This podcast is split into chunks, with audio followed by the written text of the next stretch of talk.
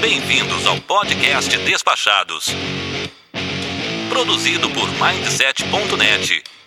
Apresentação: Foca. Olá, caro Audio Spec!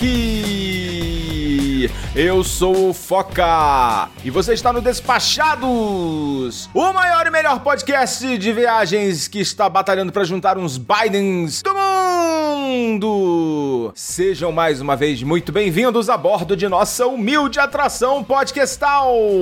E hoje embarque com a gente em mais um episódio de nossa série Despachados de AZ, chegando ao seu quarto episódio que sim trará esse tema valioso para nossa discussão. E se você não sabe mais o que fazer para conseguir partir para a viagem dos seus sonhos, respira fundo, pega lápis e papel que a gente tá aqui para desfuder seu planejamento. Falando dos ADRs até os Xelins do Zimbábue, vamos seguindo no nosso abecedário. Agora aperta o cinto e agora aproveita que o podcast Despachados está no ar!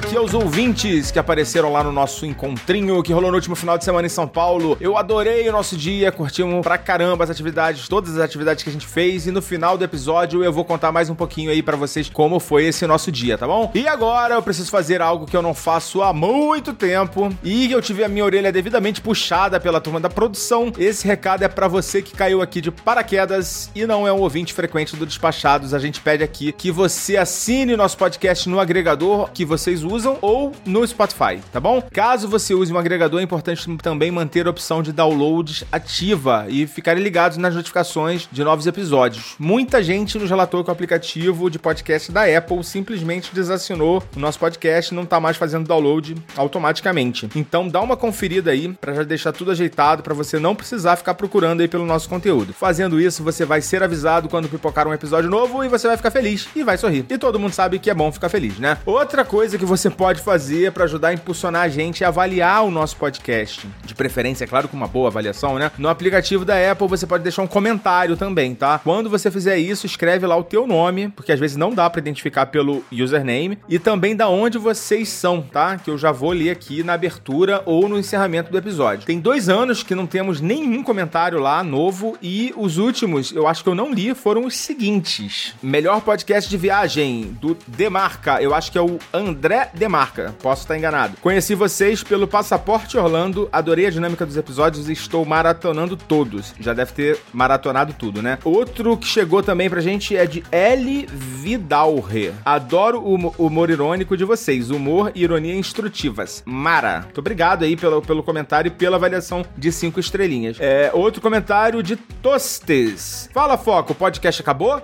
Não, estamos aqui respondendo, inclusive lendo aqui seu comentário. Estou sentindo falta de vocês. Não precisa mais sentir falta, estamos aqui. E o último que chegou há dois anos atrás, Rose Matulevic. Por que parou? Saudades. Só isso que ela disse. Não precisa mais sentir saudades, então. Estamos aqui para melhor atendê-lo. Então você também aí já vai lá e deixa o seu comentário. É, eu que eu saiba, uh, não são todos os aplicativos que têm essa opção de comentário. Eu sei que o da Apple tem. Eu costumo monitorar aqui, tá? Tô vendo aqui, já tinha muito tempo também que eu não entrava, mas não tem nenhum comentário novo. Então, se você quiser que eu leia aqui seu comentário, entra lá no aplicativo da Apple Podcasts e deixa o um comentáriozinho com seu nome de preferência para eu poder te mandar um recado aí, mandar um abraço e agradecê-lo, tá bom? E assim, geralmente todos os aplicativos têm alguma função de avaliação, né? Nós estamos em todos os apps, então além de deixar tudo assinado e configurado para baixar automaticamente, dá uma olhada na opção de avaliar o podcast, tá? A gente está se esforçando muito para merecer o seu download, tá bom? E só para fechar esse assunto, queria falar um pouquinho mais do Spotify, que ele é um pouco diferente dos demais aplicativos. Primeiro, que no Spotify você não assina o podcast, você segue o podcast, então você tem uma opção para seguir. E outra coisa esquisita é que quando você pesquisa lá pelo nosso nome, ele abre uma tela com uma lista de episódios e não aparece nenhuma opção para você fazer nada. Então você tem que arrastar essa tela com os episódios para baixo. E aí vai, vão apare vai aparecer o cabeçalho dessa tela, né, com, nosso, com a nossa marca e com algumas opções. E lá você tem, inclusive, a opção para você notificar de novos episódios, que obviamente depende do próprio é, Spotify estar tá liberado para mandar atualizações para você você, né? Se não tiver, ele vai, ele vai dar um errozinho lá e você vai,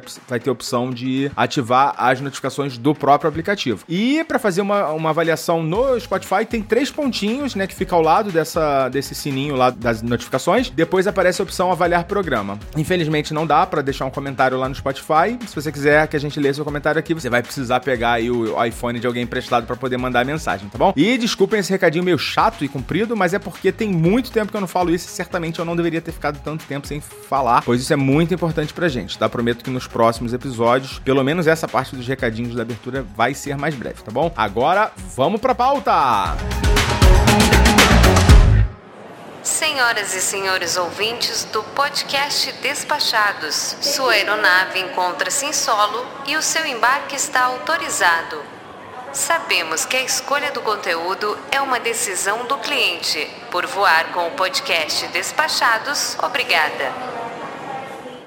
Pessoal, só um aviso bem rapidinho antes de começar esse episódio. É, acabou que esse, esse episódio de hoje ficou com um tom um pouco meio problema de gente branca e rica. E caso a sua situação financeira não te permita compartilhar dos nossos insights aqui, dicas, a gente entende e sabe que a situação não tá bolinho, tá? Eu peço desculpas se por acaso em algum momento a gente der a impressão que vive um mundo paralelo. Vocês podem ter certeza que a gente também pena muito para juntar as nossas estalecas aqui, claro que uns mais, outros menos, mas a ideia é estimular todo mundo a viajar mais. Então, por favor, não pense que não somos sensíveis a essa pequena questão. E de qualquer forma, forma, eu acredito que muitas das informações que a gente compartilhou aqui vão poder ser úteis para muita gente, quem sabe poder começar a repensar aí a, a, sua a maneira como encara aí os desafios financeiros, né, reestruturar as contas e poder viajar mais. Inclusive eu me identifico muito com isso, não sou nenhum exemplo de gestão de grana e gostei muito de gravar esse episódio por isso. Então tá? Então, feitos os devidos esclarecimentos, aí vamos para o episódio.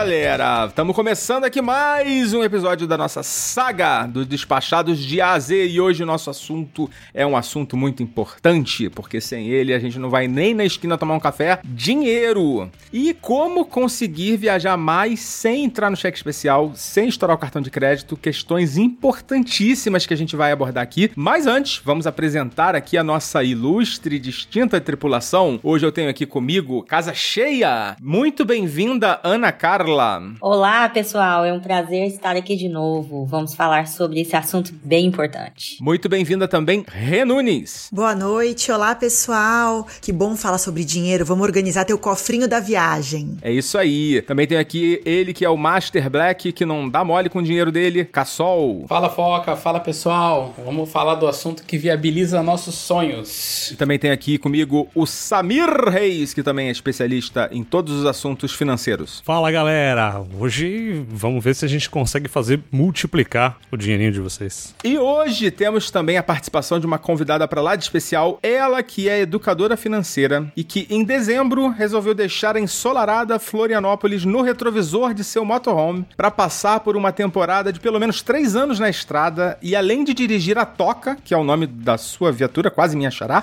também dirige o Instagram Aventuras na Estrada. Muito bem-vinda, Mariana Pris Zizini. E aí, pessoal, tudo bem? Hoje a gente vai falar do assunto que eu mais gosto de falar, que é dinheiro e como usar ele para realizar nossos sonhos. É, é dinheiro e viagem. que o nosso sonho é a viagem hoje, né?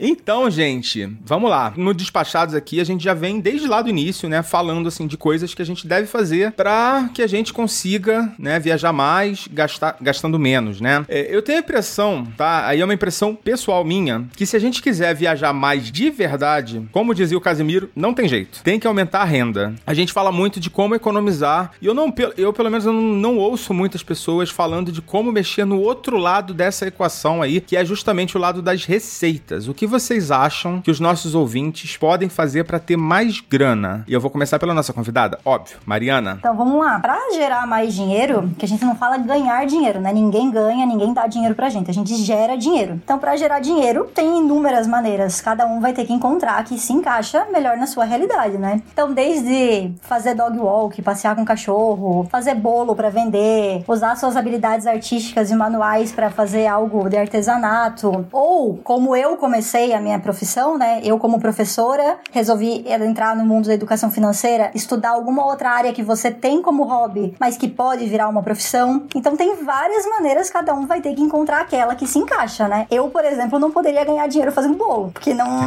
não tá dentro da minha habilidade. Mas eu encontrei, nessa minha nova profissão, né, uma maneira de fazer uma renda extra e financiar a minha viagem hoje em dia. Que é justamente a sua profissão de educadora financeira. Exatamente. Então você tá, além de estar tá ganhando dinheiro, ainda também tá ajudando todo mundo a se organizar, e seus, seus alunos, pelo menos, né? É aluno que fala? É, é a gente mentorando o aluno. Como eu fui professora a vida inteira, todo mundo fala aluno, então. Só não pode chamar de tia, né? É, não. Cassol, você tem alguma dica aí que a gente possa dar para os nossos ouvintes? Cara, é, eu já tive dois empregos durante um tempo e me rendeu uma grana extra, assim, bem legal. A gente às vezes acha que não dá para ser mais produtivo, mas sempre dá para ser mais produtivo. E eu me impressionei, assim, com a minha capacidade de produzir. A ideia era ficar seis meses. Capacidade ficando... de ralar? É, acabei ficando mais de três anos. Não, mas às vezes, cara, a gente vai na empresa um almoço demorado, de duas horas, que na verdade você consegue comer em 20 minutos, entendeu? E trabalhar as outras uma hora e quarenta enquanto seus colegas estão lá almoçando, esperando no restaurante. Não vai dar pra fazer aquela social, né? não, lógico, você não vai fazer isso todo dia. De vez em quando você vai fazer a sua social. Eu fazia assim, uma vez por semana eu ia fazer social, quatro vezes por semana eu trabalhava. E mais lógico, também você crescer na sua carreira, mudar de carreira tem várias outras formas de você ganhar mais dinheiro. E muitas vezes eu já fui assim, aquele profissional acanhado que tinha medo de pedir aumento, que tinha toda preocupação, pensava em 10 mil desculpas para o, o, aumento ser negado, quando quem tem que pensar isso é seu chefe, não é você, né? Então eu acho que tem essa parte sim, mas tem um dever de casa que é um lema que eu tenho, que é manter seus custos fixos baixos, né? Eu, por exemplo, moro aqui no Rio de Janeiro, eu poderia morar de frente pra praia na Zona Sul. Opa! Mas eu não moro. Por quê? Porque o custo fixo para você morar eh, de frente pra praia, perto, né, é muito alto. E eu falei, cara, como eu passo muito tempo viajando, eu prefiro morar, né, num lugar legal, mais espaçoso, né, do que ter que morar num lugar mais apertado e tal, só pra morar perto do lugar. Lógico, isso é uma decisão muito pessoal, mas assim, tem outras formas de economizar no custo fixo. Tipo, uma vez por ano tem que fazer uma poda lá, custo fixo é igual unha, né? Vai crescendo, você tem que ligar lá na companhia de telefone, falar que vai cancelar, na, na net negociar, e sempre você vê que começa a arrumar um monte de desconto e tal, e conseguir manter tuas contas mais ou menos é, é, de, é, congeladas ou dentro do controle. Por quê? Porque você vai perceber que no fim do ano, no fim do mês, sobra mais dinheiro para você guardar. E, obviamente, investir, né? O que, que você faz com o dinheiro que sobra, com o dinheiro que tem. Se você deixa ele parado lá na conta corrente ou bota só na poupança, tipo, você tá perdendo a oportunidade de fazer o seu dinheiro gerar dinheiro para você. Óbvio que aí é uma discussão grande porque tem investimentos que tem risco outros não tem risco. A renda fixa tá voltando, entendeu? Então tem oportunidades aí com baixo risco. A gente vai falar de investimentos mais na frente, Cassol. A gente vai falar de investimentos. É importante, é um tema super importante. Agora eu vou passar a palavra para Rê. Bom, gente, eu amo esse assunto porque quem se organiza viaja muito mais. Eu falo que, primeira coisa, gosta de viajar ou começou a viajar, transforme isso na sua prioridade. Então, por exemplo, minha regra número um, viver um, um degrau abaixo, né? Quando você corta né, é, certas coisas da vida, começa, o dinheiro começa a aparecer e você vai organizando. Então, eu vou dar alguns exemplos. Eu não tenho carro. Quando eu deixei de ter carro, eu fiz as contas, percebi que eu gastaria muito menos, né, na minha vida. É claro que eu tenho muito menos conforto também. Eu ando muito mais a pé. Muitas vezes eu vou correndo pros lugares, uso transporte público. Eu perdi um certo luxo, né, de andar de carro por aí, mas hoje o carro, ainda mais com essa gasolina, né, é caríssimo. Então, quando a gente vai priorizando, a gente consegue cortar. Meu apartamento, eu uso muito minimalismo na minha vida. Então eu não tenho decoração, é, a faxina, o jeito que a gente faz aqui em casa, a gente organi eh, organizou a rotina da casa para evitar gastos. E eu vou falar, tudo isso é principalmente pensando na viagem, porque a viagem aqui em casa é uma prioridade. Então eu falo que quando a gente vive um degrau abaixo, né, do que a gente. Sempre quando a gente procura viver um degrau abaixo do que a gente vive, a gente consegue organizar esse dinheiro pro nosso objetivo. Vocês falaram muito em, em dois empregos, né, ou procurar alguma renda extra. Eu falo que a jornada dupla. E até o meu canal do YouTube, quando eu comecei há quatro anos, o meu principal objetivo era esse: como eu posso conseguir fazer dinheiro para viajar, né? Talvez com parcerias, se inscrever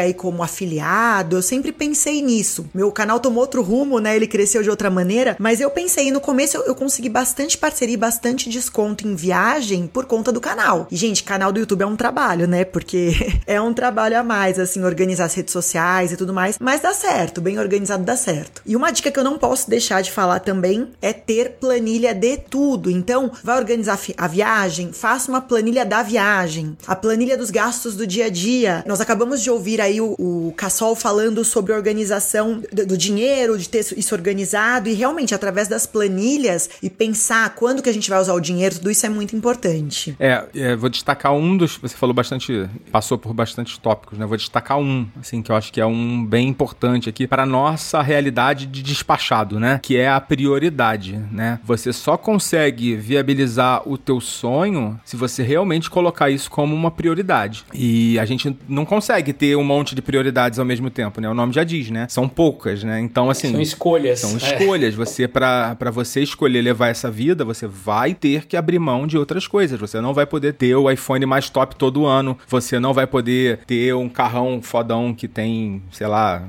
teto solar e banco de couro, é, e, as, e, por aí vai, né? E tem, a vida é cheia de ralos, né? De dinheiro, né? Cheia de, de seduções, assim, que vão é, nos chamando, assim, para gastar o nosso dinheiro. Não é, Samir? Oh, e como? é, desculpa, Samir, eu acho que a Rei falou algumas coisas que você deve ter se identificado, né? Que eu, pelo que eu te conheço. Exatamente, cara. A Rei falou... Uh, na verdade, o Cassol e a Rei falaram duas coisas que estavam na minha lista aqui, que é você conseguir uma renda extra e conseguir com o que você ganha viver um degrau degrau ou dois degraus, né, abaixo da sua da sua renda, que acho que é uma coisa muito interessante. Muita gente fala o seguinte: quanto mais dinheiro eu tenho, mais eu vou gastar. Então tem muito esse pensamento e às vezes esse pensamento ele é cultural, ele é educacional dentro de casa. E quando você se propõe a fazer isso, né, ah, poxa, se eu ganho 100, eu vou tentar viver sempre com 90, é uma coisa interessante. N nessa cultura, geralmente como que funciona, né? Você ganha 100, e fala assim: legal, eu vou pagar as minhas contas e o que sobrar eu guardo. E nunca sobra, né? Então, se você tentar fazer o exercício de, puxa, eu ganho 100, eu vou guardar 10 e o resto eu pago as contas. Então, eu acho que quando você inverte um pouco esse pensamento, você também pode dar uma, uma certa ajuda. E aí, esse negócio, né, de você ter essa disciplina, disciplina é um negócio que você tem que fazer constantemente, né? Como ir à academia, ou então se regrar com o que você vai comer, etc. É, você tem que se disciplinar, se, pô, eu vou tentar guardar 10. Não conseguir, vou guardar 5, 4, 3, 2, 1 centavo. Se você não conseguir guardar 1 centavo por mês, então você tem um problema muito sério, que não é que não é o dinheiro em si, né? É a sua falta de disciplina. Então acho que você tem que começar fazendo um negócio em doses homeopáticas, principalmente se você nunca fez esse exercício.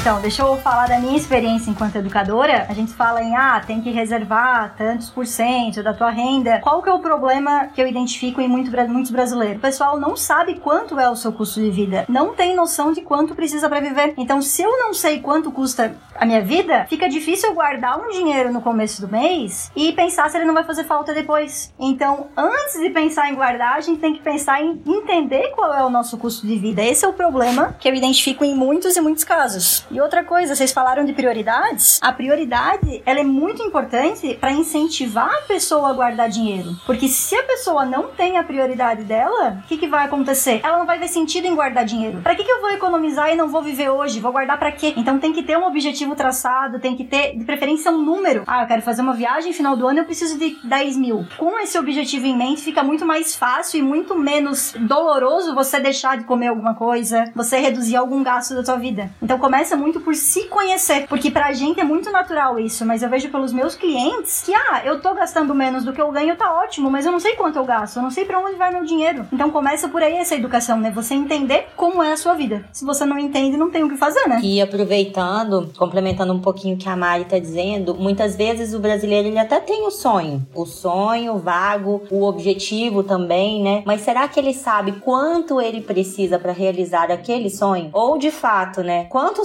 sobra para que eu realize esse sonho? Quantos meses eu teria que me planejar, me, me organizar, né, para realizar esse sonho? Então, acho que é muito importante. Uma dica, Falca, talvez seja interessante a gente compartilhar com os nossos ouvintes uma, uma planilha. Eu acho que eu tenho uma, talvez você tem outra, a outra, a gente pode verificar uma. A Mari também, com certeza, né? É, para que essas pessoas se organizem. Peraí, em quantos meses eu consigo é, realizar esse sonho, por exemplo, alcançar esse objetivo, né? É, mas eu acho que, até falando um pouquinho, gente, a gente fala muito sobre economia, né? Qual é o nosso cenário atual, mas é muito importante as pessoas refletirem, gente, como eu poderia ganhar mais? Eu acho que todos nós aqui tivemos momentos de ter dois, três trabalhos, né? Eu tive alguns momentos da minha vida que foram super importantes para mim, que eu decidi empreender para viajar. Em, algum, em algumas fases foram empresas pequenas, tranquilas, fáceis de gerir, mas em outras não, já foram desafiadoras. É, mas eu decidi empreender, tive essa experiência.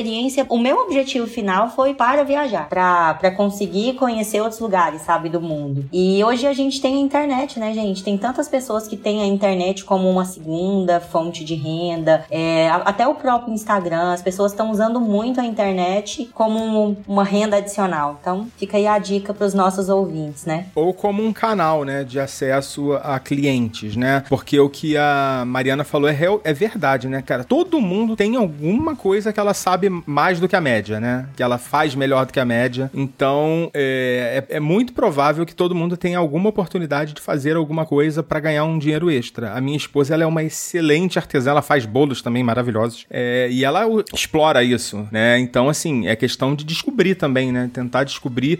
Acredito que também tem gente que tem um certo pudor, né? De, de se oferecer para fazer alguma coisa, como se isso pudesse de alguma forma ser um, algum tipo de, de, de constrangimento, né? Enfim, eu não sei. Pode ser que esteja falando besteira, mas eu acho que algumas pessoas podem ter isso. Então, assim, é importante também, né? Se livrar desses, desses sentimentos aí para poder, né? Conseguir é, atingir os objetivos, né? Não dá pra ficar de frufru, né? É, exatamente. E aproveitar, gente, as redes sociais também como oportunidade de conexão. É, até no nosso caso, né? Às vezes aconteceu já entre nós aqui. Eu conheci o Samir por aqui, procurar a agência dele para comprar as minhas viagens, fonte de renda para ele. Já indiquei o Alan Foca para outros trabalhos porque ele é super competente. Já comprei um milhão de coisas da, da esposa do Foca porque ela é muito competente. Então a gente usar a nossa rede como uma rede mesmo de apoio e também rede de oportunidades. Ah, quais as oportunidades eu tenho nas minhas redes sociais ou na minha rede de contato, de amizade, na minha rede, no, meu, no nosso grupo, né, gente, do Telegram. É, quem faz parte vê o tanto que a gente compartilha coisas por ali e são rendas extras que podem sim somar é, para as nossas viagens. Muito bem lembrado. Se você quiser fazer parte do nosso grupo do Telegram, acesse agora mesmo apoia.se barra despachados e faça parte do nosso grupinho. Também ajuda aqui na minha renda.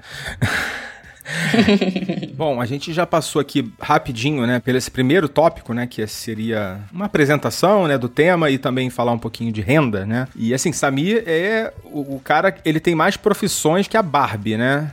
Então ele é, ele é especialista aí. Samir, é como que você vai descobrindo? Tem um processo assim, não? Você, o que que é o gatilho assim? Não, vou fazer isso, eu vou trabalhar com isso e, e como que você organiza isso para que isso de fato se torne algo estruturado e não seja uma distração ou um passatempo, né? Só para tentar entender um pouco. Porque, assim, você tem muitas profissões mesmo. Você é agente de viagem, você é não sei o que, financeiro lá da, de risco. Fala aí mais o que, que você faz. Cara, acho que esse é, um, um, é uma coisa muito importante, né? Porque tem coisas que você pode fazer muito bem, mas às vezes você não gosta tanto. Né? Então vamos supor, tem pessoas que depois de muito tempo fazendo um determinado trabalho, ela meio que cansa de algumas coisas. Então ela tenta descobrir uma outra coisa para fazer. Mas ela nunca deixa de fazer aquilo que ela faz, né? Ou que ela fez fez durante muito tempo bem, mas ela às vezes se desbrava a fazer uma, uma nova habilidade, uma nova coisa. E ter essa capacidade que a gente chama de polivalência, né, que é a capacidade de você poder fazer várias coisas diferentes, te ajuda muito, principalmente em, em situações complicadas ou quando a coisa muda muito de repente, né? Vamos pegar aí a própria pandemia. A pandemia ela foi um teste de, de, de resiliência e de, e de capacidade de adaptação para muitas pessoas, né? E não foi um, um, privilégio de uma pessoa só, né? O planeta teve esse privilégio. Então, quando você tem uma coisa com a qual você é muito apegado, que você faz questão de nunca fazer diferente, você pode até sentir prazer naquela sua zona de conforto, mas é um risco também para algumas coisas. Então, é, e outras, quando você tem um grande prazer e alguém fala, fala assim para você, puxa, você faz isso aqui muito bem, você pode ser um profissional de talento. Você tem que tomar um certo cuidado, porque às vezes aquilo que te dá prazer pode virar um business. E aí, a partir do momento que ele vira business, ele deixou de ser aquele seu lazer. Então tem uma coisa que tem que tomar um certo cuidado com, com isso também. O, o quanto você não pode transformar uma coisa que você faz bem é, num trabalho, e aí ele virou uma coisa comum. Eu vou pegar um exemplo, né? Muita gente sabe que eu amo churrasco, né? Faço, é, durante muito tempo a gente fez vários eventos de churrasco, algumas pessoas aqui até tiveram o, a oportunidade de conhecer, de ver esse trabalho, oh. que são eventos para 3 mil pessoas, 5 mil pessoas, é um negócio muito bonito de se ver. E aí as pessoas falam, poxa, você pode ganhar muito dinheiro, né? Sendo um churrasqueiro, fazendo coisas com carne e tal. E eu não queria isso, porque é uma coisa que eu gosto de fazer como lazer, né? Então, acho que tem um pouco disso também. Mas, obviamente, se você cria é, uma nova habilidade para você poder fazer renda, poxa, nada melhor do que você explorar algumas coisas. E tem algumas coisas que eu acho que todo mundo deveria fazer bem, né? Ou fazer bem não, ou pelo menos se esforçar. Comunicação é uma coisa muito importante. É, tem alguns cursos que a gente falava no mercado financeiro que ajuda muito você a criar conexões, né? Curso de teatro, dispersão corporal, é, são coisas muito legais. Um dos cursos mais legais que eu já fiz no mercado financeiro, acredite ou não, Foca, foi pelo Disney Institute. Cara. Ah, imagino, eles têm uns treinamentos super top. Quem nunca ouviu falar, procura, pesquisa, são treinamentos incríveis de vendas, de marketing, de comunicação, tudo baseado num processo Disney. É muito legal. Ah, eu já fiz também, gente, me ajudou a desenvolver pra caramba, sabe? Minha parte de comunicação, a desempenhar melhor no trabalho. Me lembrei também, teve uma fase, não sei se o Foca vai se lembrar, mas que eu fiz várias palestras também. E também foram rendas extras para viajar. Em algumas delas, é, é, eu falava sobre viagem, sobre como economizar, citava o nosso podcast, também melhores destinos, enfim, todo esse contexto, gente, pré-pandemia, né? Uma coisa muito importante que a Mari falou e eu gostaria de potencializar aí é a questão de traçar a meta também muito clara, ter essa clareza. É muito diferente falar assim, ó, meu sonho é levar meus filhos para Disney. Aí fala, bom, meu sonho é levar meus filhos para Disney. Quanto vai custar? Passagem? Tenho milhas? Como que eu posso fazer em um ano, dois anos, cinco anos? Porque também tem muita gente que fala assim, ai, meu sonho é viajar, né? Joga isso pro mundo e deixa solto. e não faz nem noção de quanto isso implicaria no dia a dia. Não sabe nem como é que tira o visto. não sabe nem como tira o visto. Então, a parte, eu falo até que são a, é, a meta smart, né? Tem esse termo. Quem quiser tem muito vídeo disso no YouTube, inclusive tem o meu também, procurem lá. Ah, vou, vou linkar no, no, no episódio. É importante, é, e é super importante, porque a gente tem que saber quanto vai gastar, né? Quanto, em quanto tempo eu quero fazer tudo isso? É, como vai ser essa viagem? Porque a partir do momento que a gente começa a colocar prazo, tempo, a gente começa a criar esse passo a passo e as coisas começam a se tornar realizáveis, né? Porque só simplesmente olhar pro vizinho e falar, nossa, meu vizinho viaja todo ano, né? Nossa, que sorte que ele tem. Como ele é rico. Não, na verdade, eu falo, eu ganho muito menos, meu salário é muito menor que muitas amigas minhas que não conseguem viajar por falta de foco e organização. Então, traçar essa meta realmente organizada, como a Mari falou, isso é fundamental. É, hoje eu tô participando desse episódio mais por ser o apresentador mesmo, tá? Porque assim, eu não sou uma referência nesse assunto, não. Eu, inclusive, eu tô falando isso pelo seguinte: eu não sei exatamente quanto que custam as viagens que eu faço. Muitas vezes eu faço, quando eu gero conteúdo, né, pro podcast, eu mapeio bonitinho. Mas muitas vezes eu não tenho, assim, o valor total. Mas eu tenho uma boa noção de quanto vai custar, né? E uma coisa que a gente nunca fez foi um episódio assim, vamos ensinar você a. Eu acho que isso é importante a gente fazer um dia, que é ensinar ao nosso ouvinte a calcular o custo da viagem, né? Porque não é tão simples. Não é, não, não é nada simples, na verdade, né? Calcular o custo total de uma viagem. Isso não é para hoje, né? A gente não vai ensinar isso hoje. Eu acho que isso dá um, um episódio inteiro, né? É porque, como eu disse, não é tão simples. Vamos seguindo na nossa pauta. Alguém quer complementar alguma coisa? Eu ia falar que eu não, eu não sei se é porque eu, eu tenho a percepção, igual é o seu caso, a família também é grande, como a minha hoje atualmente igualmente, mas quando eu já viajei só, é, ah, era eu pelas minhas finanças, ou só em casal é muito mais fácil do que, eu acho, tá, gente? Posso estar errado. É, do que uma família tão grande, ter que administrar, sabe? Tá levando ali, não sei, você não tem essa impressão, não? Ou vocês? Ah, com certeza, com certeza. Viajar com uma família maior, né? Você acaba. As coisas ficam mais difíceis de botar na rédea, né? Fica mais complicado ainda, né? Não que seja fácil fazer de qualquer forma, né? Mas quanto mais gente, né? Mais complexo.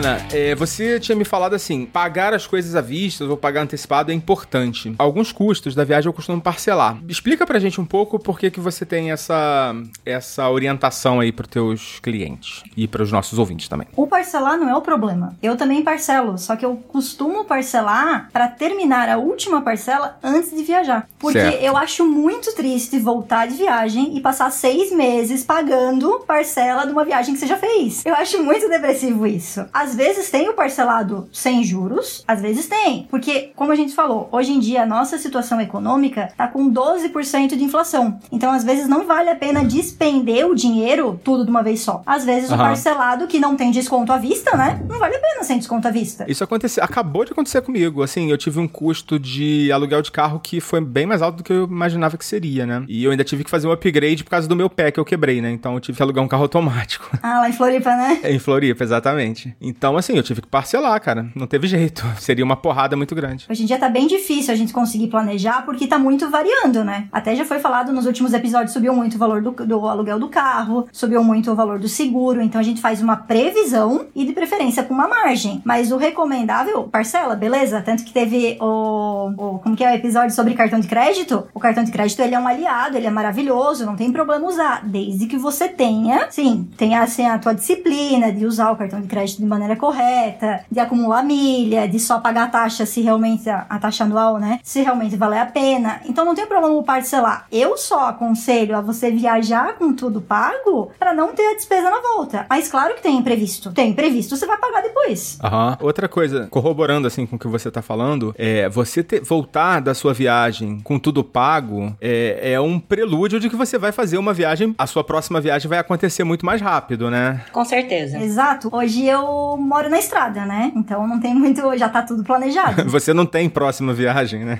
É, então, é uma viagem bem longa que foi toda planilhada. Eu não gosto de planilha, sendo bem sincera. Mesmo professor de matemática, eu não gosto e a maior parte dos brasileiros não gosta. Então, às vezes acaba apelando para outra maneira de organização. Mas, antigamente, eu e meu marido éramos professores, né? A gente só podia viajar na pior época do ano, que era férias escolares. Sim. Julho e dezembro. Sim. A gente estava na viagem de julho fazendo a viagem pensando na de dezembro. Tava na de dezembro pensando na de julho. Tudo porque aquela que a gente estava já estava paga. Então a gente já podia sonhar com a próxima viagem. E sonhar, né, tendo um valor já pré-determinado. É, verdade. Isso é, não, isso aí eu concordo. Mas eu acho assim, como a gente falou no episódio de, de cartões, o parcelamento sem juros, né, sem, sem descontrole, né, ele pode também ajudar. A, principalmente nos custos mais pesados, né, da viagem, que são os custos da passagem aérea, né, é, e também alguns outros que, por exemplo, agora estão se tornando, né, hospedagem e, e locação de veículos, caso você vá alugar um. E alguém quer complementar sobre essa questão de parcelamento ou pagamento à vista? Acho que quem tem medo de se enrolar, uma dica que eu dou, se você for parcelar, pega o valor das parcelas todas, parcela no máximo que der sem juros, porque como é, foi dito aqui, a inflação tá alta, pega o valor do parcelamento e deixa lá no Nubank, que vai render 100% do CDI, mais que a poupança, ou numa conta digital dessas aí que oferece 120, 150% do CDI, que é sem risco, e pronto, quando for vencendo a parcela, você tira de lá, paga, porque aí você não se enrola, não tem. Porque tem gente que dinheiro na mão é vendaval, né? A pessoa parcelou, aí acha que tá sobrando dinheiro, que não precisa mais se preocupar com nada. Então essa é uma dica que eu dou para quem tem quem tem medo de se enrolar. E de fato, eu acho que sempre fazer a conta, por mais que você planeje, eu também não gosto de planilha, tá? Mas quando você faz a conta, assim, eu, eu gosto dos grandes números, que é hotel, a passagem e um gasto lá que você vai estimar por dia com ingresso, estadia, transporte e por aí vai. Mas sempre coloca um excedente, porque sempre aparece alguma coisa que você não esperava, uma,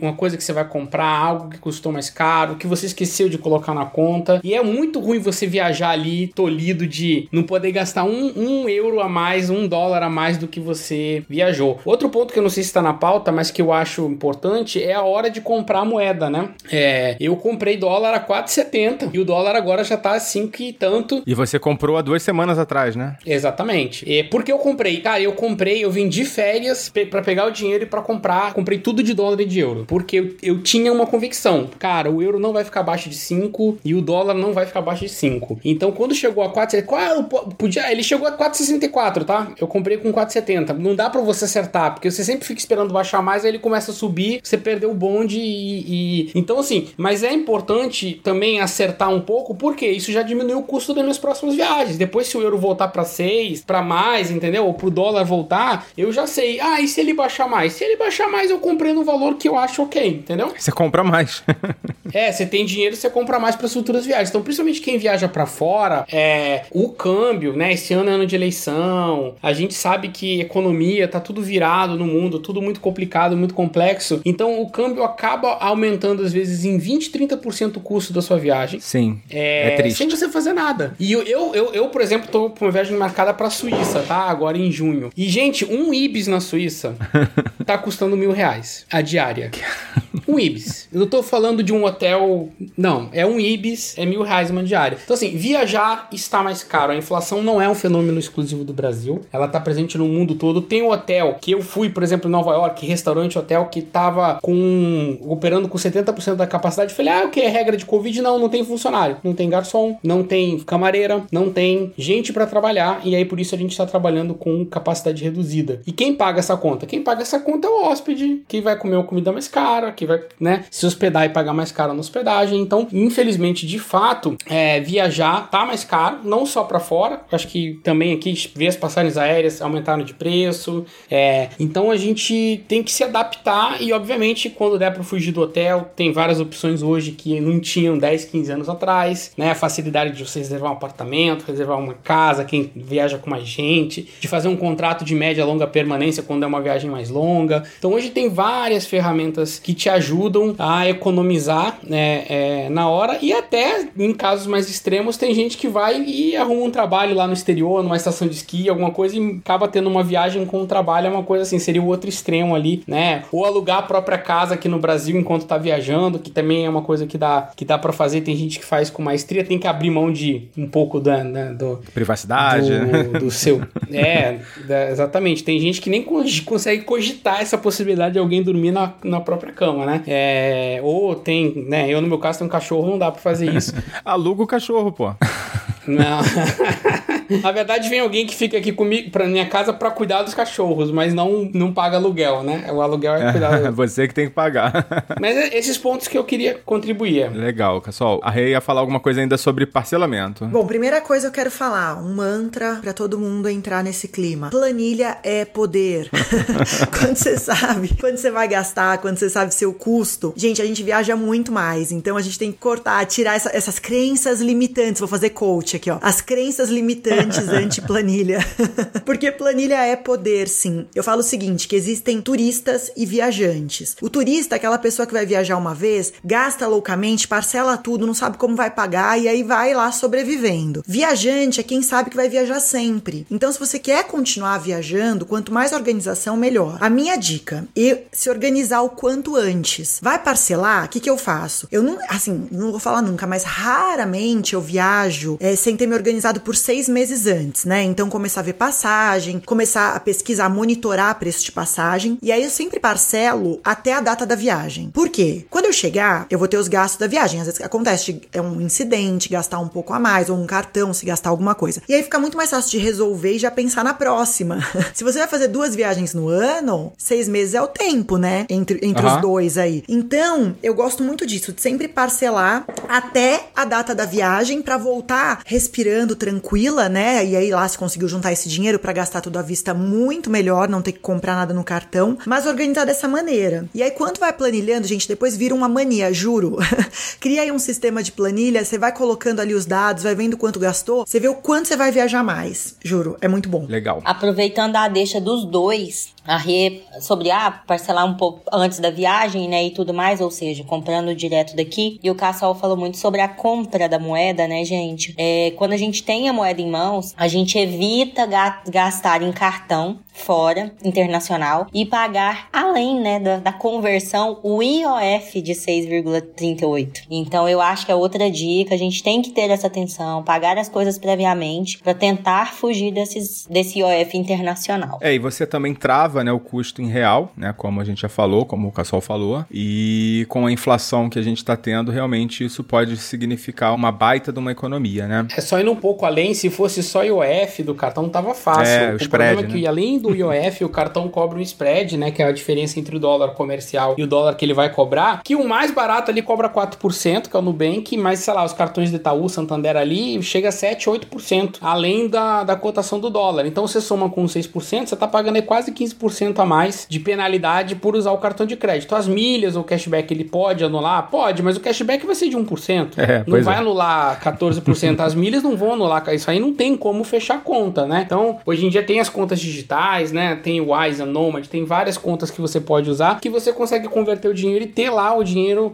o, o teu dinheiro é, corrente para viagem já na moeda estrangeira que você quer. E num valor bem próximo do dólar comercial, né? E isso também não existia, para não ter que andar, para não ter que andar com a mala de dinheiro, né, gente? Que tem risco de perder, de... Eu não gosto de andar com muito dinheiro, não. Eu gosto de andar... Então, aí você tem um cartão lá de, de débito que você vai pagar as co- contas lá e, lógico, leva um pouco de dinheiro, mas não precisa levar a mala também, não. Porque senão perde aí, vai ser preso lá. Tem gente que esquece de declarar também, né? É, tem dois anos que eu não viajo pro exterior, né? Por causa da pandemia. E a minha próxima viagem vai ser em outubro. E vai ser a primeira viagem que eu vou fazer sem levar dinheiro em papel, né? Sem levar cash. E eu tô bem feliz também, porque é ruim, né? Você ter que ir pra, pra casa de câmbio, né? Sair com patacão, medo de ser assaltado. Aquelas coisas, né? E é bom também você conhecer o local pra, você, pra onde você tá indo, né? Conhecer a realidade, porque, por exemplo, na Argentina, vale muito a pena você enviar dinheiro pela Western Union, que a cotação deles é muito melhor que a cotação de comprar moeda, de colocar. Até foi falado isso num episódio aqui que foi falado sobre a Argentina, né? Sim, sim, a gente gravou com a Inês. Isso. É, tem os países. a Argentina é sui generis, né? Tipo, tem lugar que não aceita cartão de crédito. É como se você estivesse indo pro terceiro mundo, assim, real. Então, é, é- é Venezuela, Argentina, tem uns países aí que realmente é câmbio paralelo. é. O Irã não aceita cartão, tem que levar dinheiro. É, eles só trocam 200 dólares, eu acho, porque senão é muito, né? Faz um volume.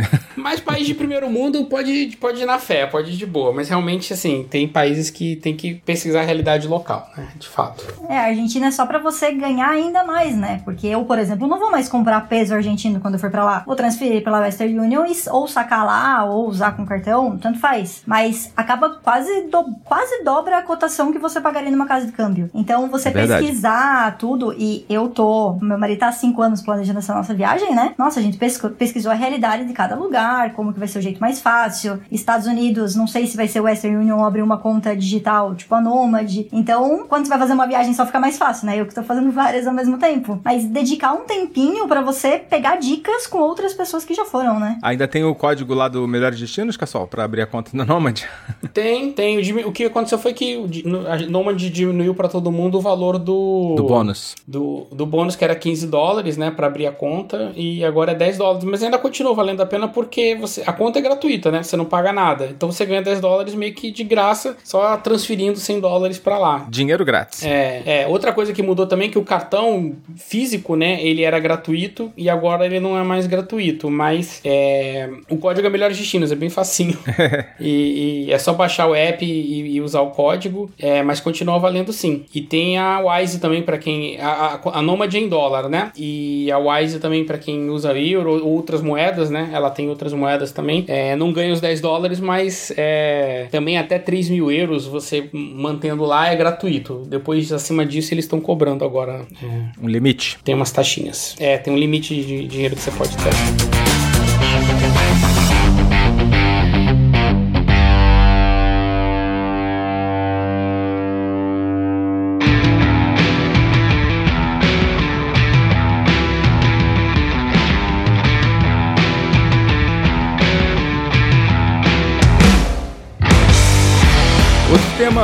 Também é interessante é falar de reservas para emergências, né? Versus reservas para viagem. Como não deixar um entrar no outro e o outro entrar no um? Mariana, você tem alguma dica nesse sentido? Vamos lá. Primeiro que para montar a tua reserva de emergência, o ideal é que você saiba quanto custa a tua vida. Ah, eu preciso de dois mil reais para viver, eu preciso de três mil reais para viver. Então, a partir desse valor, você consegue calcular uma reserva de emergência. Para que, que serve a reserva de emergência? Para emergências. Então, bati o carro, a gente não gosta de pensar nisso, mas acontece. Bati o carro, perdi o emprego. Então, o ideal é a gente calcular de três a seis meses do nosso gasto mensal e deixar ele parado em algum lugar que você não vá mexer, a não ser em emergência. Esse dinheiro não é para a emergência de aparecer uma passagem barata no Melhores Destinos eu vou comprar. Que Isso não é uma Que emergência. às vezes é uma emergência mesmo, hein? É, mas é, não, é, não é esse critério. Então a gente faz duas reservas separadas. Não lembro quem que falou dos potes no começo. É exatamente essa É, ideia. é. Você tem o pote da reserva de emergência, você vai ter o teu pote da viagem, vai ter o teu pote dos teus outros objetivos. Só que para isso você tem que ter os objetivos e você tem que saber os valores para você poder fazer essa reserva, né? Então tudo começa da tua organização dia a dia, como todo mundo já comentou aqui, que tem várias coisas que a gente até pode falar de economias, mas você primeiro tem que entender qual que é a tua realidade. Não vou ser eu que vou dizer que, sei lá, o Foca tem que ter 15 mil reais guardado para ele ficar tranquilo. Eu não sei quanto o Foca vai precisar para viver, né? Então são duas coisas diferentes. E como já falaram em investimentos, são investimentos diferentes. Você geralmente vai escolher produtos diferentes para fazer esses investimentos, mas que dê uma conversa mais além, né? Não é a conversa de agora. É, a gente vai falar um pouquinho de investimentos ainda. Uhum. Quer complementar, Rê? Você foi mencionada? Quero, quero Réplica. sim. Vamos lá, réplica. Não, ó, tá certíssimo. Uma coisa que eu faço aqui em casa, a gente vive com o sistema de envelopes, né? Esse sistema de guardar dinheiro divididinho. É claro que o envelope é- é- não, não é o envelope em si, vai pra conta, mas é esse sistema que é super antigo e funciona. Como, gente, eu tenho um passado gastador real, consumista louca, eu realmente mudei né, o meu perfil financeiro e me organizei com sistemas de envelope. O que eu faço para poder viajar sempre? Eu tenho um percentual que eu reservo para viajar. Então, não é que assim, ah, como que eu vou encaixar a parcela da viagem na minha vida? Eu fiz diferente, porque eu vi que isso não dava certo, eu acabava sempre entrando na minha reserva de emergência. O que não é para acontecer, como a gente falou agora. Então, eu tenho um X percentual que é da minha reserva de emergência, né, se acontecer alguma coisa, mas no dinheiro que eu separo para viver, eu tenho um X percentual que é para viagem. Quando eu tinha um salário fixo, né, que eu trabalhava em empresa, tinha loja, eu reservava entre 10 a 20%, né, mensais do que eu ganhava era para viagem, né? Tinha essa conta, é uma conta que eu deixo, é a conta do Nubank, que a gente comentou, Nubank patrocina, né, o despachados aí, ó, nota a gente. Me nota aí, E não é um Nubank. publi, né? Mas nota a gente. Mas na verdade, o que, que eu faço? A conta do Nubank eu deixo. Então já reservo. Entrou o dinheiro, eu já separo uma parte, já coloco nessa conta no Nubank que eu uso pra guardar o dinheiro da viagem. Hoje mesmo eu paguei, né? Dei a entrada na minha viagem do Irã, que é a próxima. Já usei o dinheiro que tava lá no Nubank. E aí, o que, que eu faço? Então eu tenho muito claro é esse dinheiro. Agora, a minha renda é variável. Então entrou o dinheiro, eu sei quanto custa a minha vida por mês, como a Mari falou. Eu já sei quanto eu vou ter que gastar. Então, o meu luxo, a primeira coisa é guardar pra viagem. Depois eu penso em comprar uma roupa, em gastar, fazer um restaurante, né? Ir pra um restaurante diferente. Mas eu sempre foco, como a gente falou em prioridade, eu foco nisso. Então, o meu percentual, no mínimo do que eu ganho por mês, 10% vai pra viagem. Porque realmente é o que me faz feliz, né? Cada um ah, vai focar do seu jeito. Legal. Só destacar que, cara, rico é aquele pessoa que gasta menos do que ganha, né? Tipo, a gente tem pessoas aí que ganham super bem, mas são super endividadas porque gastam mais do que ganham. E eu, uma dica que eu dou também é envolver a família, né? Principalmente quando você vai viajar em família e tal. Sempre tem, ah, eu quero um videogame, ah, eu não sei o que, ah, eu vou fazer um tratamento cosmético, não sei o que. Sempre tem um gasto, né? Sempre tem uma necessidade, sempre tem oportunidades imperdíveis de você gastar dinheiro. E aí, quando você envolve a família e fala assim, poxa, vamos.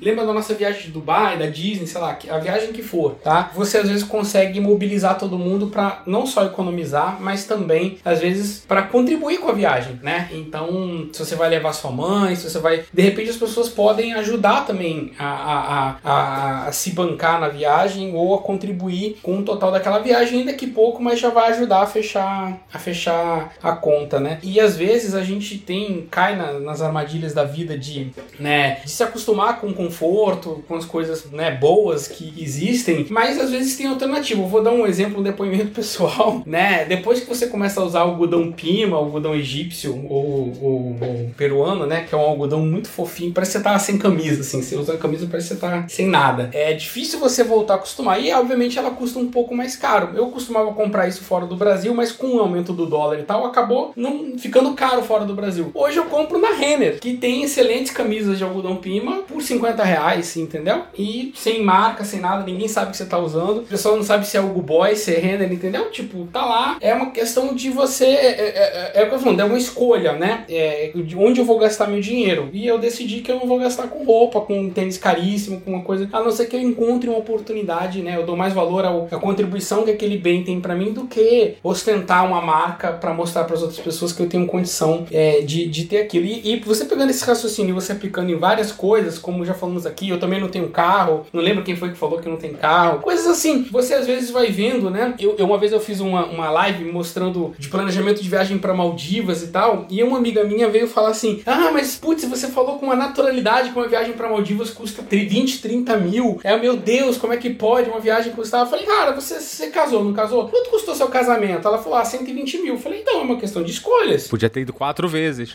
É, eu escolhi ir pros Maldivas. Desculpa meus convidados, mas eu não, não, minha prioridade sou eu, não são eles, entendeu? Então, lógico, para algumas pessoas o sonho da vida é casar, é fazer uma mega festa, uma coisa. Então, é isso, assim. Não tem como você despersonalizar o sonho, porque ele é individual, é o que vai fazer sentido para você. Mas se você colocar na sua cabeça que a prioridade é viajar, né, você vai conseguir mobilizar todos os recursos seus e da sua família, recursos no sentido mais amplo, não de dinheiro, né, mas de, de pensamento, para aquele sonho se concretizar. Eu, durante muito, isso 15 anos atrás, eu comecei a ganhar muita milha, mais milha do que eu consegui usar, né? E eu comecei a vender essas milhas. E aí todo o dinheiro que eu ganhava com a venda de milhas eu botava numa, num, numa conta separada e usava aquilo para viajar. E cara, com isso eu conheci mais de 50 países, só com esse dinheiro, entendeu? E além das milhas que eu usava também para viajar. Então, isso foi muito útil para mim, né? Mas isso pode ser com outro tipo de uma fonte de renda extra que você vai fazer, aí você guarda para você se compensar por aquele esforço adicional que você tá fazendo e, e ter a motivação, você guarda num lugar diferente, você fala assim, não, esse eu vou usar pra, mas obviamente para tudo isso dar certo, você tem que estar tá com as contas em ordem e tal. E a grande realidade hoje da maioria das pessoas é cheque especial, é dívida, né? Então tem que tem que primeiro sair dessa, tem que planejar, organizar as finanças para poder ter aquele dinheiro sobrando para viajar. Bons tempos, né, Cassol? Bons tempos.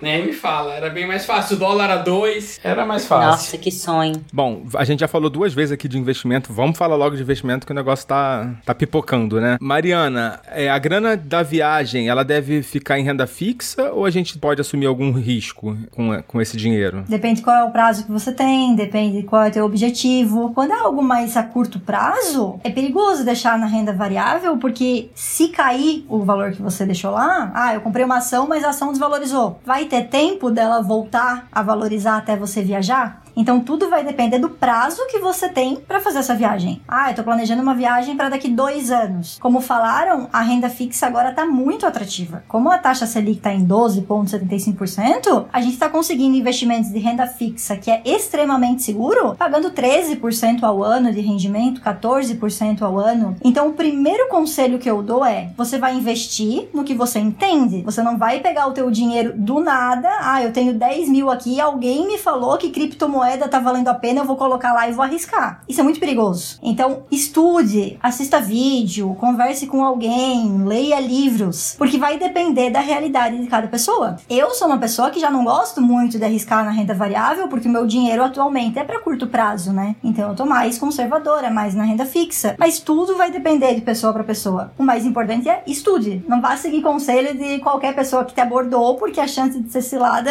também não é pequena hoje em dia, né? É uma bilada assim é, o Cassol, e além do Nubank, assim, tem alguma outra, alguma outra dica aí de um investimento que seja apropriado, né, para um, quem está planejando fazer uma viagem? Ou basicamente é isso? CDI, Tesouro Direto? Cara, é, eu acho que tem dois pontos que, que ela comentou que primeiro depende um pouco do teu conhecimento, né, e a maioria das pessoas são analfabetos financeiros mesmo, não tem nenhuma educação financeira, pouco, conhece muito pouco, então tem que ter cuidado, cuidado que tem muito guru aí da, da internet de, é, de day trade, criptomoeda, não sei o que, que vem falar um monte de coisa lá e a pessoa se lasca depois todinha. Mas hoje tem algumas contas digitais, não só o Nubank não, o PagBank lá que tá, dá até 140% do CDI, tem o 99Pay, que dependendo do quanto você tiver, você dá, ganha até 220% do CDI. Isso tudo tá diminuindo agora porque como o CDI, que é a, o que, que é o CDI, né? A taxa de referência de juros. É o que o governo paga, né? É, é a média, do, é, mais ou menos, mas podemos dizer que acompanha o que o governo tá pagando de juros.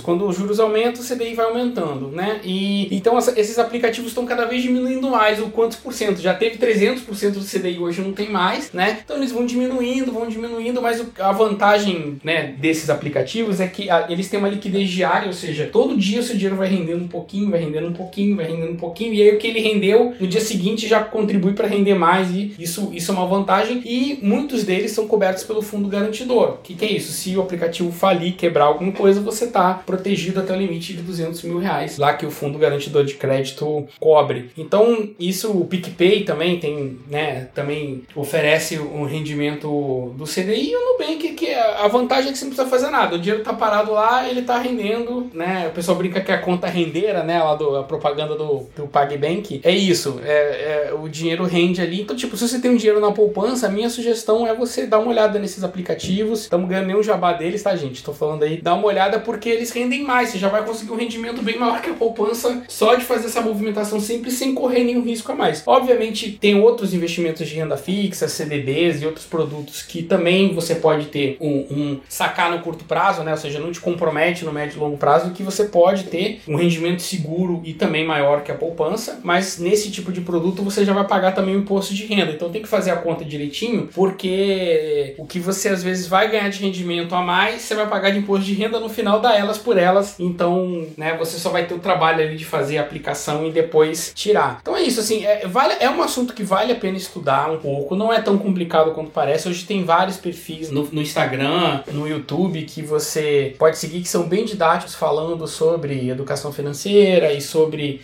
investimentos de renda fixa e não renda fixa. Só tem que, eu acho que vale a pena estudar porque é uma coisa que vale para a vida, né? Para você formar um patrimônio, para você. Eu sou economista por formação, então eu estudei isso durante boa parte da minha vida, mas ainda assim na faculdade você não aprende muita coisa. Na época não existia carteira digital, não existia muita coisa que existe hoje. Então hoje você tem muito mais recursos para você usar e, e alavancar. O que eu tenho uma boa noção de macroeconomia que me dá a entender assim, putz, esse dólar tá barato, essa coisa tá cara, entendeu? Tipo, as horas de comprar, né? E que os especialistas falam para você nunca fazer tudo de uma vez. Se você achar que tá bom, compra um pouco, depois achou que tá bom de novo, compra um pouco, isso diminui as chances de você se ferrar por completo fazendo um mau negócio, né? No momento em que não é adequado. Eu só queria fazer um parênteses. O PicPay não tem garantia do FGC, tá? O PicPay de todos esses, se eu não me engano, é o único que não tem garantia do FGC. O teu dinheiro fica parado, mas não tem garantia do fundo garantidor de crédito. Que essa é uma ressalva que eu ia fazer. É melhor pegar o com garantia, é. É, então é melhor pegar um PagBank, um Nubank, que eles têm garantia. Então, só um parênteses aqui. Um asterisco, né? É, e você falou de perfis no Instagram que falam de finanças, eu sou um deles, só pra fazer meu jabá. Sim, sim, faz aí. Eu faço justamente isso. Que é, eu não foco tanto em investimentos, mas a parte de renda fixa, até para reserva de emergência e planos assim mais a curto prazo, eu trago no meu perfil também. No final do episódio a gente vai deixar o seu perfil com aquele monte de consoantes. Eu acho que eu vou deixar o link, né? Melhor, né? É mais fácil uma vogal, né? Então, É. Ai, gente, a minha dica é con- contribui com o jabá. Eu, esse ano, eu contratei uma mentoria, uma consultoria. Assim como, como a Mari faz, né? Eu tenho uma, uma colega que foi tá sendo a minha consultora desse ano, ela chama Ana Paula Ruela. O perfil dela é só esse também. Faz um trabalho similar. E, gente, ela me ajudou muito, muito, muito. Ah, eu tinha alguma noção. é, eu me, me, me direcionava, né? Estudava um pouquinho. Até o Foca sabe que eu adoro o canal da Nath. Já, a gente já tentou, né, gravar com ela uma vez e tal. Me e é um dos volta. canais que eu. É, pois é, tomar uma volta. Mas ela é ótima, ela fala um pouco, ela desmistifica, né, todo o assunto. Não aprendi muita coisa, não, viu, gente? Porque eu realmente eu só consegui potencializar, enfim, as reservas que eu tinha esse ano com uma consultoria. Eu, eu, eu achei excepcional. E muitas vezes as pessoas, elas pensam, poxa, nossa, será que eu tenho uma reserva suficiente pra fazer uma consultoria? Ah, será quanto que custa? Gente, o primeiro passo é procura alguém como a Mari, como a Ana Paula, pra bater um papo, pra conversar sobre o assunto. No caso da Ana, ela, a gente traçou primeiro os objetivos, o que que eu queria fazer com aquele valor que eu tinha guardado. Ah, eu desejo viajar, quantas viagens por ano? Então a gente falou muito sobre esse assunto e depois a gente, enfim, estruturou uma carteira para aquele valor que eu tinha, né? Então, uma das minhas dicas pros, pros ouvintes é para procurar perfis, claro, gente, de pessoas que vocês tenham referência, indicação, gente realmente confiável. E além disso, não só ficar ali num passivo, né? Também estudar um pouquinho sobre o tema e aprendendo cada vez mais. Boa!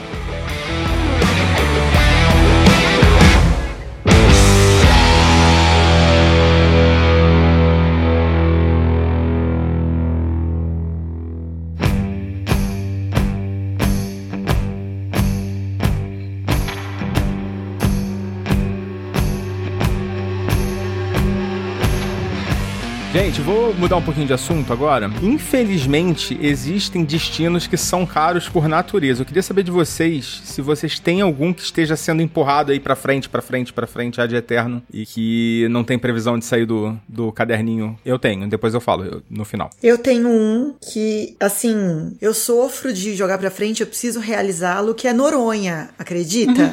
Fernando de Noronha é um destino que eu sonho, mas toda vez que eu coto, que eu organizo, aí vem um outro destino, parece mais barato, e aí por conta de tempo também, disponibilidade, eu cancelo Fernando de Noronha. Mas é um lugar que eu sonho em conhecer. É caro, caro.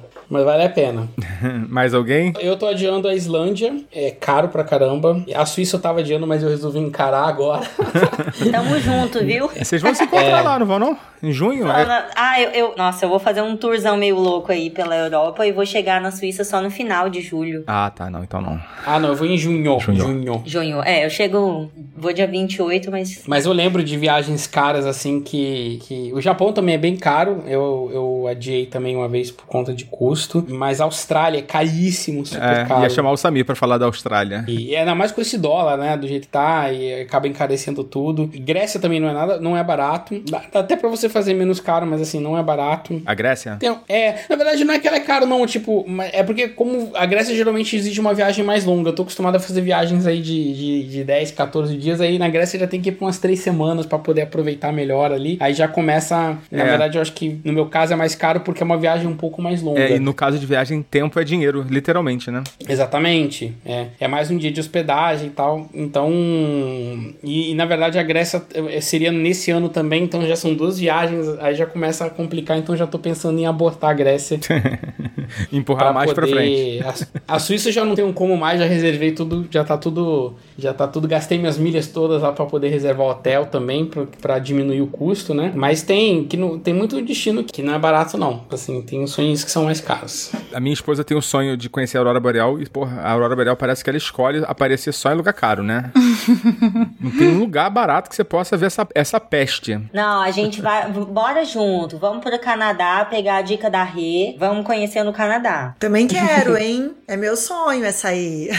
Vamos todo mundo. Vamos fazer o combo do despachado pro Canadá, Aurora. É, um con- encontrinho em, em White Horse, né? Que é no Canadá, White né? Horse. White Horse. Airbnb, ó, já vai facilitando tudo. Boa. e outro lugar que eu tenho muita vontade de conhecer é a Noruega. Os países nórdicos em geral, mas a Noruega é o que eu tenho mais vontade de conhecer. Prepara o bolso. É o mais caro Oh. deles, né? Eu fiz todos, menos a Noruega. Cortou por causa disso? Não. Eu- Eu não tenho essa vontade, então eu não me preparei ainda. Olha, é. minha lista é, é, enfim, sempre foi um sonho gigantesco. Ah, eu a, a, tá, ne- tá aí nos meus sonhos e planos, é o Japão, né, e tal. A gente até falou um pouco sobre isso. Mas depois que eu fui pra China, aí eu também vou repen tô, continuo repensando pelo voo, porque não, não foi fácil chegar lá. o voo é muito cansativo, mas além disso é budget, né, gente? Budget e, e tempo de viagem. Hoje a gente falou no grupo sobre stopover, né? Eu não sei se vai ser a letra S, tá? A letra S estava planejada pra ser outra coisa. Nossa, bota isso. Não, tá topíssimo esse tema.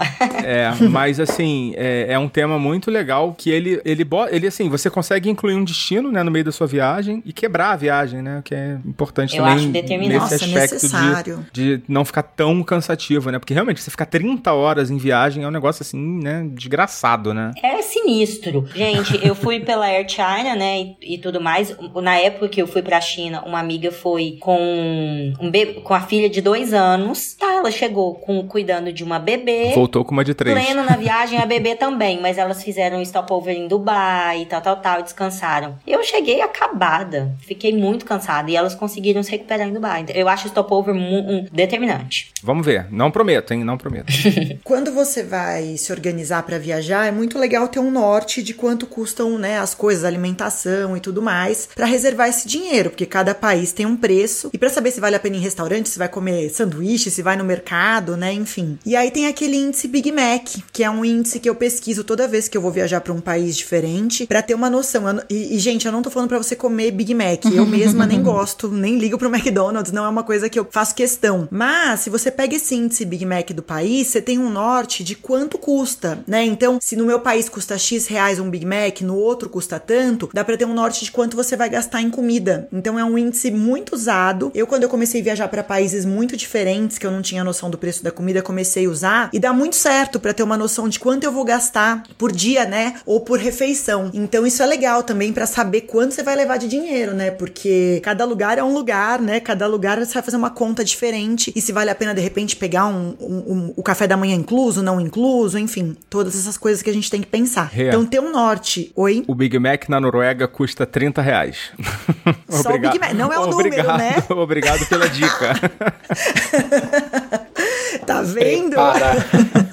não, eu, ó, eu cheguei na Dinamarca, a gente chegou à noite, não tinha onde comer. A gente foi pra. Isso, 2015. A gente foi pro McDonald's, que era o que tinha aberto, e aí eu passei o cartão, né? A gente não tinha conseguido trocar dinheiro ainda e tal. Daí, sabe quando vem no, no, na mensagem, né, o, o valor do gasto? Em 2015 eram dois números básicos de lanche, 150 reais. Meu eu, Deus. Oi? Como assim? é isso mesmo? Tipo, dois combos daquele, né, de sanduíche. Dois básicos, é batata média, o sanduíche e, e o refrigerante. É médio. isso aí. 150 reais, 2015. Show de bola. Seguindo a mesma linha, tem algo parecido para viagens no Brasil. A gente fala do exterior, mas aqui no Brasil também os valores valores são muito distintos. Eu tô vendo isso agora, né? Então tem, tem um site que, se eu não me engano, eu não lembro, acho que é da Alelo, é de um desses cartões de ticket de refeição, restaurante. Se você pesquisar, você consegue encontrar qual que é o preço médio de uma alimentação, nas, principalmente nas capitais, nas cidades grandes, baseado justamente nas pesquisas deles, quanto que custa fazer a compra de uma cesta básica. Então você consegue ter uma noção que o Brasil, querendo ou não, ele é muito grande. Então, dependendo para onde você vai, vai ser muito diferente da tua realidade e também, ah, não é em dólar, mas às vezes pode te quebrar a perna, né? Cara, eu tava em Trancoso, Trancoso é surreal o valor para você comer fora. Então você tem que estar tá meio que preparado. É, apesar de que a melhor muqueca de peixe que eu comi foi em Trancoso, mas deve ter sido caro, já tem muito tempo isso. Uma outra coisa que é importante a gente não negligenciar nas nossas viagens é o custo das atrações, cara, porque assim, cada vez mais esse custo tem se mostrado relevante, né? Ingressos, passes e tal. E aí entra aquilo que vocês todos falaram, né? De pesquisar com, com antecedência né? Para não ter surpresas desagradáveis, né? Acho que a Mariana falou sobre isso, não foi, Mariana? Então, enquanto eu tava escutando o episódio sobre artes, foi o primeiro da série, né? Vocês falando dos museus e tal, eu fui pra Itália com o um marido historiador. Então vocês pensem a festa que ele fez em Roma, né? Só que assim, ó, a gente foi em dois casais e ele que planejou a viagem, então ele foi comprando as coisas aos poucos. Ele falava, ó, oh, esse mês vocês têm que me pagar 200, mês que vem não sei quanto. E a gente foi pagando, né? Porque a gente concordou com o roteiro. Eu nunca me esqueço que a gente chegou num, num dos museus em Roma, eu não lembro qual que era o museu, que eu peguei o ticket, eu olhei e falei, eu tô pagando 30 euros pra ir nesse museu? Daí ele falou, sim. Eu falei, o que, que você quer ver? Ah, uma estátua. Eu falei, eu paguei 30 euros, 30 vezes quase 6 pra ver uma estátua, Bruno. Pagou. Eu, então tá, né? Lá eu acho que... Eu nunca teria coragem.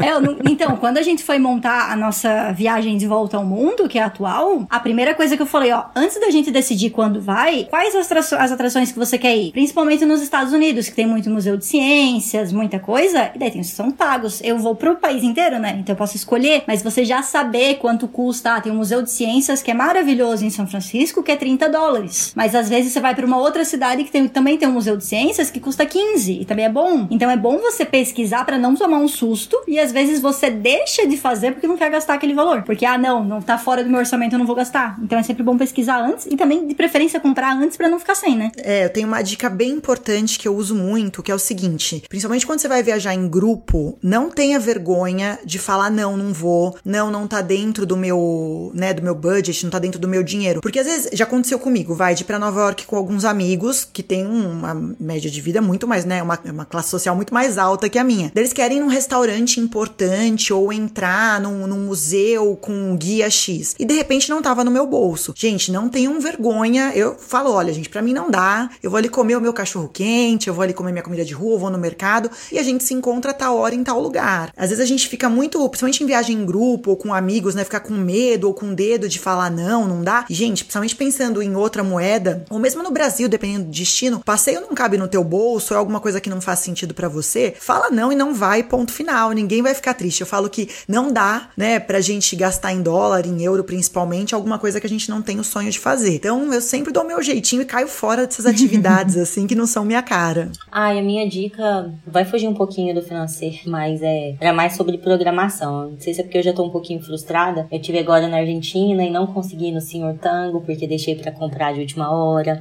É, quando eu tive, por exemplo, na Rússia, eu não, eu não consegui ver o balé porque eu deixei para comprar de última hora. Então, tem que se organizar um pouquinho. Claro, a gente tem que olhar, né, o valor e etc e tal. É, e com mais antecedência, talvez consiga se organizar melhor, colocar dentro do planejamento essa é ideia. Mas se também se organizar com mais antecedência, não perderá a oportunidade, como foi o meu caso nos últimos episódios.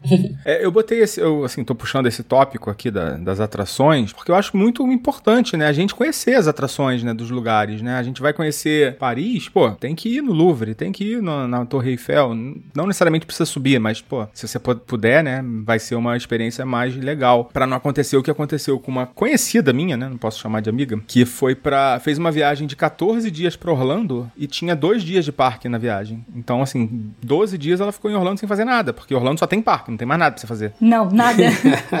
né? Então, assim, lógico que você não vai fazer tudo, né? Porque não dá para fazer tudo, mas é, pesquise, né? E, e, faça caber no seu bolso as atrações mais importantes, pelo menos, né? Ou alguma, algumas delas, né? Pelo menos. Mas, ó, vou falar que, que com essa estátua aqui, do, do caso da, da história aí, é, eu vou te falar que eu tiraria, da Mariana, eu tiraria selfie com a estátua, eu teria feito memes com a estátua, só pra fazer valer o dinheiro de qualquer jeito, cara, entendeu? Mas em defesa do meu marido, seis meses antes de a gente indo pros Estados Unidos, pra eu ir nos parques, ele fez a minha vontade, daí eu abri mão e fiz a vontade dele, né? O casamento. Casamento, ele é, é feito de concessões, é né?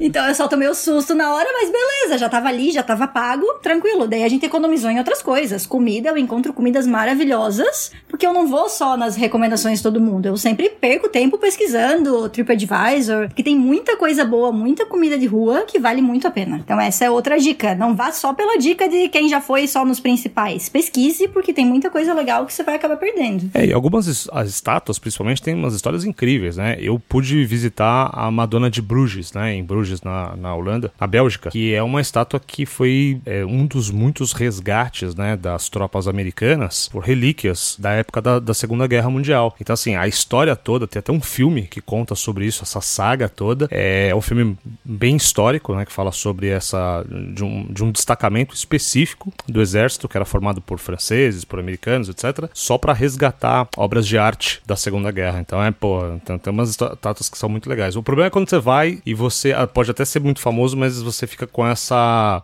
É, sem essa conexão com a história, o motivo, etc. Né? Outra estátua, com certeza, que vale muito é o Rei Davi, né, do Michelangelo, que é um negócio impressionante. Ah, eu vou dar uma dica também cultural. É, de, de estátua. É dica cultural e de estátua ao mesmo tempo. é, quando você for pra Itália, vai em Verona, que lá tem a estátua da, da Julieta. Você vai lá, passa a mão no peitinho dela. Ela, assim, não é, não é abuso, tá? É, isso é uma tradição. E, e é sorte no amor, tá? E é de graça. Eu passei, um, dois meses depois eu conheci meu marido. Em, Aí, tá vendo? Citando o exemplo. Oi, depois funcionou. eu voltei com ele pra agradecer a Julieta. Ao peitinho da Julieta. Ou tem a- umas dicas rápidas, Foca. É, os museus na Europa, vários deles têm um dia de entrada gratuita, geralmente primeiro domingo do mês, alguma coisa assim. É, e alguns deles aceitam que você pague um valor simbólico pela entrada é, atribuído por você. Então vale a pena estudar um pouco. E às vezes, se tiver no período da sua viagem esse, esse dia gratuito, aproveitar. É, também não tem medo de usar transporte público, né? Comer, comprar comida em supermercado, que é muito mais barato do que restaurante, principalmente na Europa, nos Estados Unidos, que o custo do serviço é muito alto, né? Então é, você acaba economizando. E tem um aplicativo que eu descobri também. Eu não sou mesquinho, tá? Então, assim, minhas viagens eu sempre vou num restaurante bom, faço algumas coisas, mas para viabilizar isso, eu sou o cara que levou Cup Noodles pra Ma- Maldivas. eu falei, bom, eu vou pro resort. Se chegar lá o negócio for muito extorsivo, não, tá, não, não tem onde comer, você só pode comer no resort. Se o negócio for muito extorsivo, eu tô com os Cup Noodles aqui que eu já salvei alguns dólares Muitos dólares, minha né? viagem. Porque a gente é meio faminto, assim, às vezes dá aquela fome da tarde, quer jantar, quer lanchar, quer comer de madrugada e tal. E não, não dá pra ficar pagando, né, uma fortuna cada refeição. Então, que é um aplicativo chamado Too Good To Go, é bom demais pra ir, né, em tradução livre, que ele geralmente uma comida que ia vencer naquele dia, ela vai ser descartada, os restaurantes fazem por um preço muito baixo. E aí você compra pelo app, pega lá no restaurante, você consegue por, por localização é, é, achar um restaurante perto de onde você tá, ou um supermercado perto de onde você tá, e aí, cara, você consegue pratos lá que custam 10 euros por 2 euros, por 1 euro, uma coisa assim bem barato. Então, uma dica também pra quem tá ali na- no perrengue de economizar, parece uma coisa assim, ah, né, meu Deus, mas, cara, é, é- ajuda a economizar bastante, e aí, de repente, você ter dinheiro pra pagar por um passeio mais caro, sem ficar chorando, sem ficar preocupado que se endividou, que, né, então, sem culpa. Eu não gosto de mesquinhez, então, assim, eu, eu, eu gasto sem pena, mas com sabedoria, né, pra você também não gastar mais do que você tem, porque se você for comprar tudo que aparece, tudo que oferece,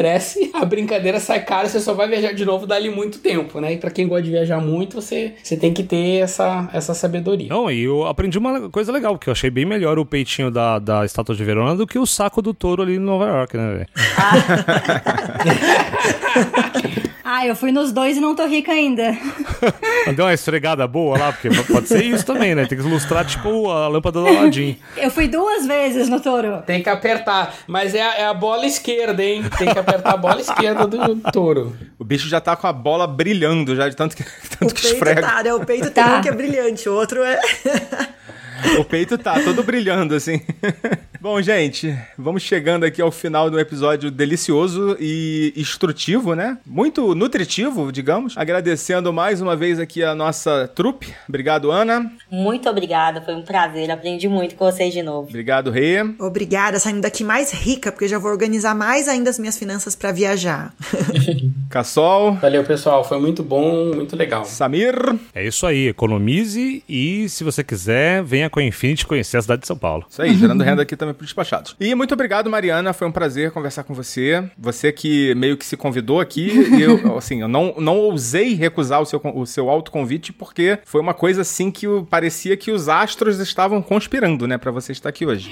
Muito obrigado por aceitar o meu, meu autoconvite, né? Porque coincidiu direitinho com o que eu tava planejando para o meu trabalho também, né? E eu tenho planos também de trabalhar com organização financeira diretamente com viagem. Então, quando esse episódio sair, provavelmente já vai ter algo relacionado. E muito obrigada. Muito obrigada pela, pela, por poder participar aqui com vocês. Depois de ouvir muitos Imagina, episódios na estrada, né? A gente tá ouvindo vocês na estrada. É, enriqueceu muito aqui o nosso, o nosso programa de hoje, com certeza. Você quer deixar algum contato, além do seu Instagram? Então, quem quiser conhecer o meu Instagram, o Foca vai colocar, porque é Mari Prizizini, é um pouquinho difícil, é polonês, né? Quem quiser ter mais dicas de economia, de organização de viagem também. E como o Foca falou na- lá no começo, tem o nosso Instagram da viagem, que é o Aventura na Estrada, que daí quem alimenta é mais o meu marido, né? Que é historiador, ele traz as coisas de história também. Então, quem quiser acompanhar essa nossa tour aqui de, de motorhome nos próximos anos, sinta-se convidado. Muito obrigado, Mariana. Muito obrigado, galera. Daqui a pouquinho eu volto para os recadinhos finais.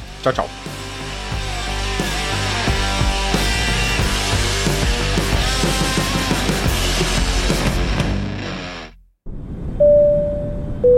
Você já sabe, mas não custa lembrar. O podcast Despachados precisa do seu apoio. Visite o site apoia.se despachados ou procure por Despachados no seu aplicativo PicPay. Escolha um dos planos de assinatura que mais combina com você. Pela atenção, obrigada.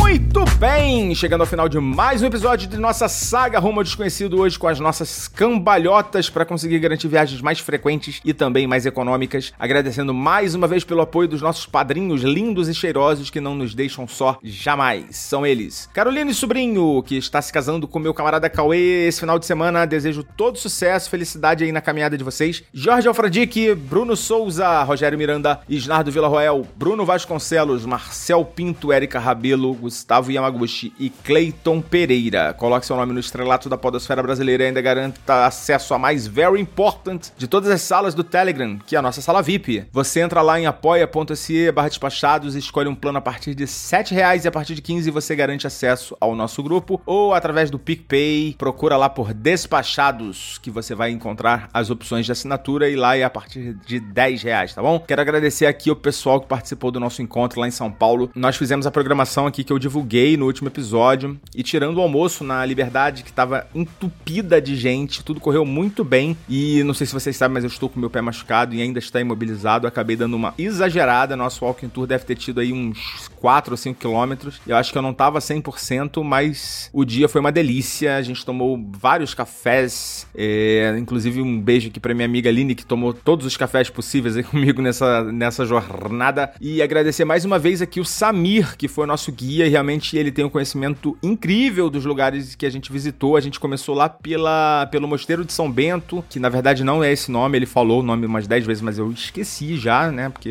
memória é, não é das melhores. Valeu demais, Samir. É, em setembro, tô planejando para fazer com bastante antecedência. A gente tem um novo encontro, ainda sem local definido, tá? Mas eu prometo que dessa vez eu vou avisar com mais antecedência para que mais pessoas possam se programar e participar desse nosso novo evento que vai acontecer aí mais pra frente, tá? No segundo semestre. E dessa forma, vamos chegando ao final de mais um episódio aqui do Despachados, agradecendo mais uma vez pela sua audiência, pelo seu download, pela sua paciência. A gente vai ficando por aqui, foca na viagem. Tchau! Olá, caro áudio spec. Não pera. Isso quem fala é o Foca. Esse assunto dos dinheiros é tranquilo. Pelo menos para mim, que ganho em euro. O podcast Despachados tem produção e apresentação do mamífero aquático Foca. Edição de áudio e sonorização do mamífero terrestre Danilo Pastor. Identidade visual e arte da vitrina, Vini Campos. Vozes de Patrícia Trezi, Patrícia Vieira e Alves Garcia. Trilha sonora, Upbeat. Realização Mindset.net. Acabou. Fui.